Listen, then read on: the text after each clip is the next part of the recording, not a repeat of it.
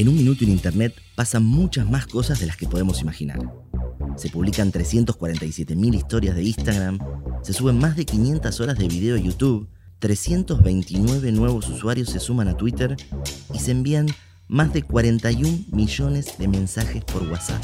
Se estima que también en tan solo 60 segundos se compran de manera online más de un millón de dólares en productos y servicios y más de 210.000 personas se suman a una reunión por Zoom. Hemos aprendido a convivir con conceptos como trolls, fake news, criptomonedas o blockchain. Y nos distraen con palabras como generación X, baby boomers, millennials o centennials. ¿Vos te preguntaste alguna vez quién es el dueño de Internet? ¿O si es posible una relación entre el poder y la tecnología? ¿Cómo procesan nuestros datos las grandes empresas de la web para predecir y moldear nuestros comportamientos? Google, Apple, Microsoft, Amazon, Facebook, Alibaba y Tencent son las siete empresas que gobiernan la economía digital global, moderan las tendencias y definen cómo podemos expresar nuestras emociones, qué contenido vemos y cómo lo vemos. Hay discusiones que tenemos que dar ahora Informarse es la mejor manera de prevenir que este universo virtual nos traiga más costos que beneficios. Bienvenidos y bienvenidas. Quien les habla, Gabo Busteros, y junto a Valeria García, ponemos la voz en la nube, el podcast que no sabías que necesitabas sobre Internet, poder y tecnología. ¿Estás preparado? La discusión de un régimen de promoción a la industria del conocimiento en el Congreso fue el disparador para que se publicaran artículos, se hicieran entrevistas y se profundizara en esta industria que hoy, en pandemia, es más protagonista que nunca. En este cuarto episodio de En la Nube hablamos de economía del conocimiento. Y la verdad que la, la tecnología se ha convertido en un dínamo en la economía mundial. Y si a eso le sumamos eh, la importancia que ha tomado la tecnología en el mundo a través a partir de la pandemia. Bueno, creo que es de sentido común decir que nosotros en este momento de la historia teníamos que, como se dice eh, siempre, teníamos que parar la pelota, ¿no? Bajarla, parar la pelota, pensar y repensar qué íbamos a hacer con esta industria que todos hablaron del crecimiento a partir de la ley del software del 2004, pero ¿qué vamos a hacer con esta eh, industria para sostenerla e impulsarla a través del tiempo eh, en los próximos 10 años? Porque no era lo mismo la industria del conocimiento antes de que se declara la pandemia mundial y después. No, era, no es lo mismo, no es lo mismo el impulso que ha tomado la tecnología y la irrupción que tiene la tecnología en nuestras vidas cotidianas, pensémoslo, mucho más para la industria, mucho más para la industria. Entonces, me parece totalmente responsable de este Senado de la Nación haber parado la pelota, pensar y repensar cómo íbamos a sostener una industria y cómo la íbamos a hacer crecer y que ese crecimiento sea, se pueda garantizar en el plazo de 10 años escuchamos un fragmento de la exposición de la senadora nacional Anabel Fernández Sagasti durante el tratamiento de la Ley de Economía del Conocimiento, sancionada recientemente en nuestro país. La ley tiene vigencia desde el 1 de enero de 2020 hasta el 31 de diciembre de 2029 y contempla una reducción en el impuesto a las ganancias escalonada para micro y pequeñas empresas, medianas y grandes empresas, un bono de crédito fiscal y aquellos que realicen exportaciones quedarán eximidos de retenciones y percepciones de IVA. Para más detalles, consultamos a Gabriela Bazán, licenciada en Ciencias Políticas y docente del curso Capitalismo 4.0, Teoría y Crítica de la Universidad Nacional de Cuyo. ¿De qué se trata la Ley de Promoción de la Economía del Conocimiento y por qué se la menciona como la continuidad de la Ley del Software?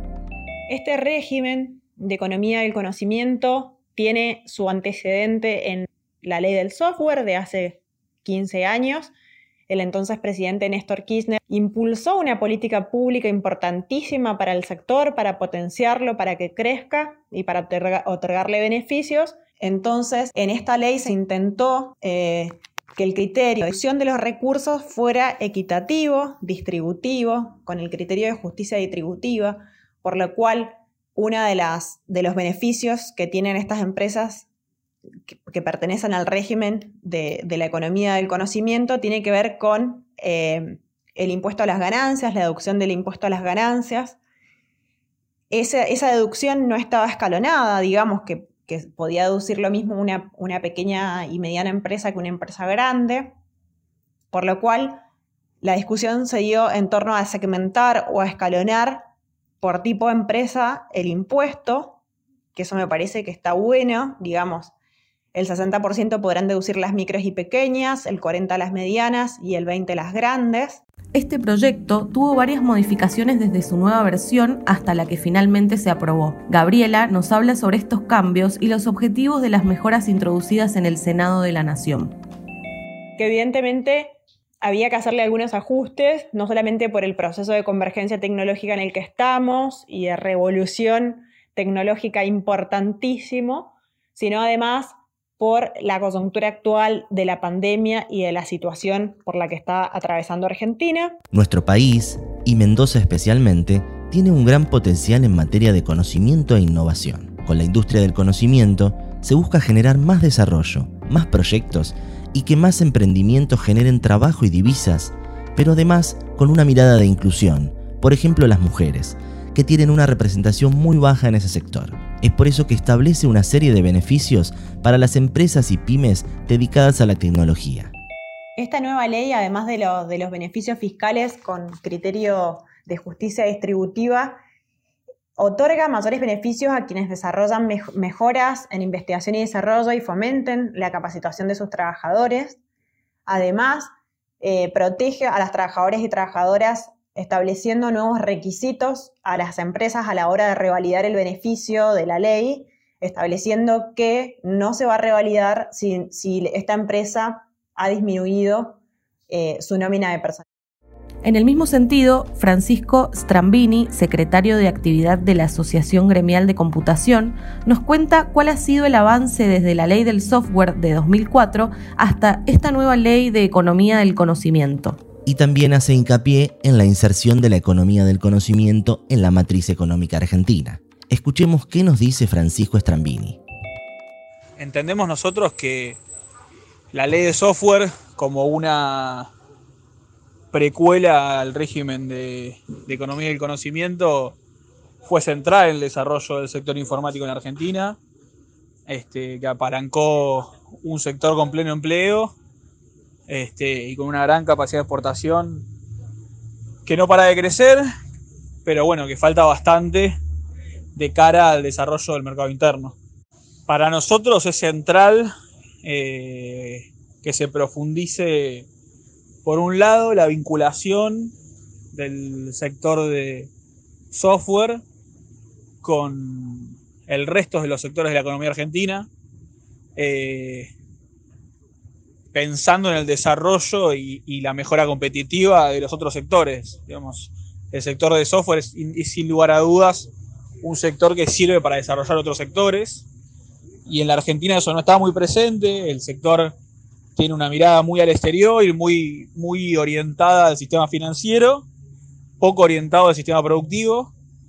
Este, y falta, bueno, resolver ese problema, apuntar más al agro y a tecnificar más al agro, a tecnificar eh, las industrias productivas de Argentina, pensando en el 4.0, hay que mejorar eh, al Estado y, hay, hay, que pensar más en un Estado que compra el sector pyme, que eso no sucede mucho, el Estado termina dependiendo mucho de los sectores corporativos entonces me parece que esos son los, los objetivos centrales de, de mediano a largo plazo. Es una realidad que el mundo está cambiando. ¿Pero por qué está cambiando? Para comprender cómo se modificó nuestra sociedad y los cambios que se vienen, el concepto de economía del conocimiento nos va a ayudar a dimensionar. En esta forma de producir, la innovación está en el centro de la escena y la reproducción de bienes tiene particularidades como nunca antes en la historia. Facundo Bromberg es profesor titular de la Cátedra de Inteligencia Artificial de la Universidad Tecnológica Nacional e investigador adjunto de CONICET. Es fundador y actual director del grupo de investigación Dharma y él nos expresa una perspectiva sobre la industria de la economía del conocimiento. Lo que vale es el, la creatividad la, creación inicial, la original. Entonces, y pareciera como que es una economía que en realidad no sirve para nada, porque una vez que hiciste el máster, ya está, no lo puedes vender. Es mentira, digamos, Netflix nos vende películas, digamos, siendo que no cuesta nada copiarlas.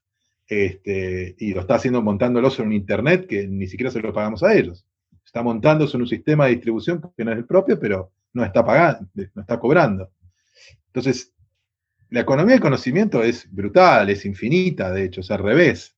Digamos, cuando uno sale de la lógica de yo te tengo que, tengo que, tengo el costo, lo que se reduce es el costo, pero no la ganancia. La ganancia empieza a, a y a deformarse cada vez más, donde cada vez más el valor de las cosas es lo que el otro le quiere dar y se va desacoplando cada vez más del costo de haberlo creado. Entonces, tenemos costos que se reducen y ganancias que se maximizan. Ahí reside uno de los principios fundamentales de este tipo de economía tan particular, utilizando la información como elemento fundamental para generar valor y riqueza por medio de su transformación a conocimiento.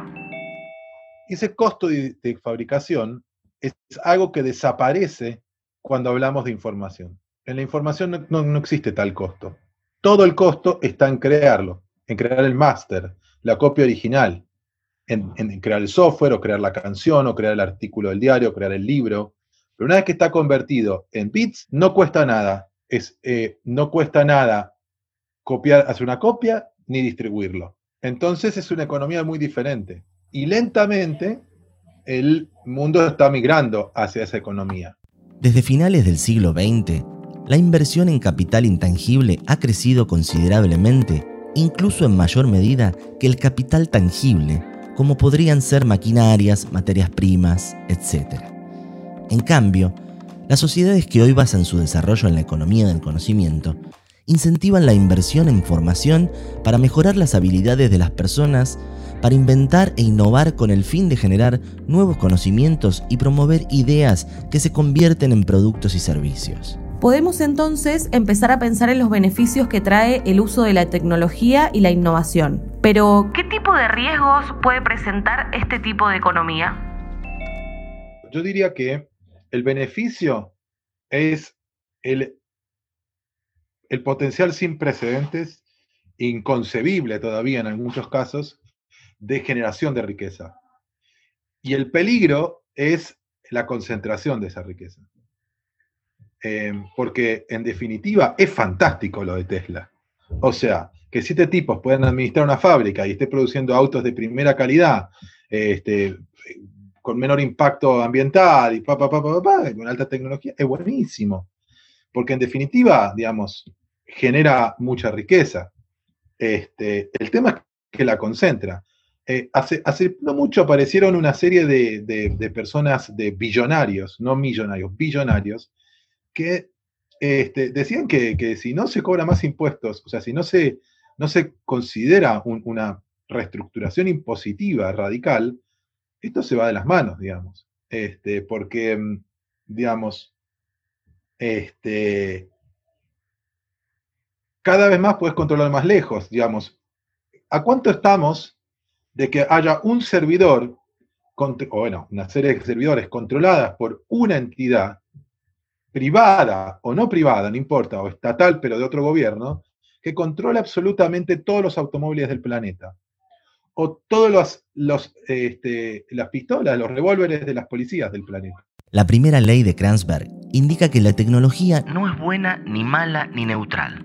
Solo es. Esto quiere decir que se debe evaluar en cada momento cómo es que se está usando y quién la usa. En la nube venimos desarrollando el potencial que nos plantean las nuevas tecnologías y la apropiación por parte de las comunidades, pero también los problemas nuevos que pueden surgir y que de hecho están surgiendo.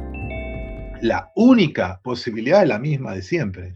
El único que ha podido contrarrestar a la tecnología es eh, la ley, digamos, es, es el contrato social, es el acuerdo social que dice esto no, digamos, porque si fuera por eso, hoy, digamos, son dos tipos que en el mundo controlan la posibilidad de destruir el planeta. Entonces, si yo te contara lo de las armas nucleares hace 200 años atrás, la gente se agarra la cabeza y dice, listo, cagamos. O sea, en el siglo XXI, o a mediados del siglo XX, chau. ah, van a haber unos tipos, un Estado que nos va a controlar todo y va a hacer esto la distopía más grande que se te ocurra, porque, digamos, en ese momento tenías que ir con el fusil y cargarlo, viste, bombearle la pólvora y todo, viste, para poder matar a alguien, y ahora con un botón destruiste un, un país entero. Ese país va a estar arrodillado a tus pies, y no. ¿Por qué no? Porque hay leyes, porque hay contratos sociales, porque hay acuerdos, porque hay, digamos, diplomacia, legislaciones, eh, bueno, etcétera. En cuanto a las posibilidades locales, Facundo Bromberg nos cuenta sobre la situación de Argentina en el mundo y nos da su visión sobre el potencial. Y lo que te puedo asegurar es que Argentina, en lo que es recursos humanos, es primer mundo.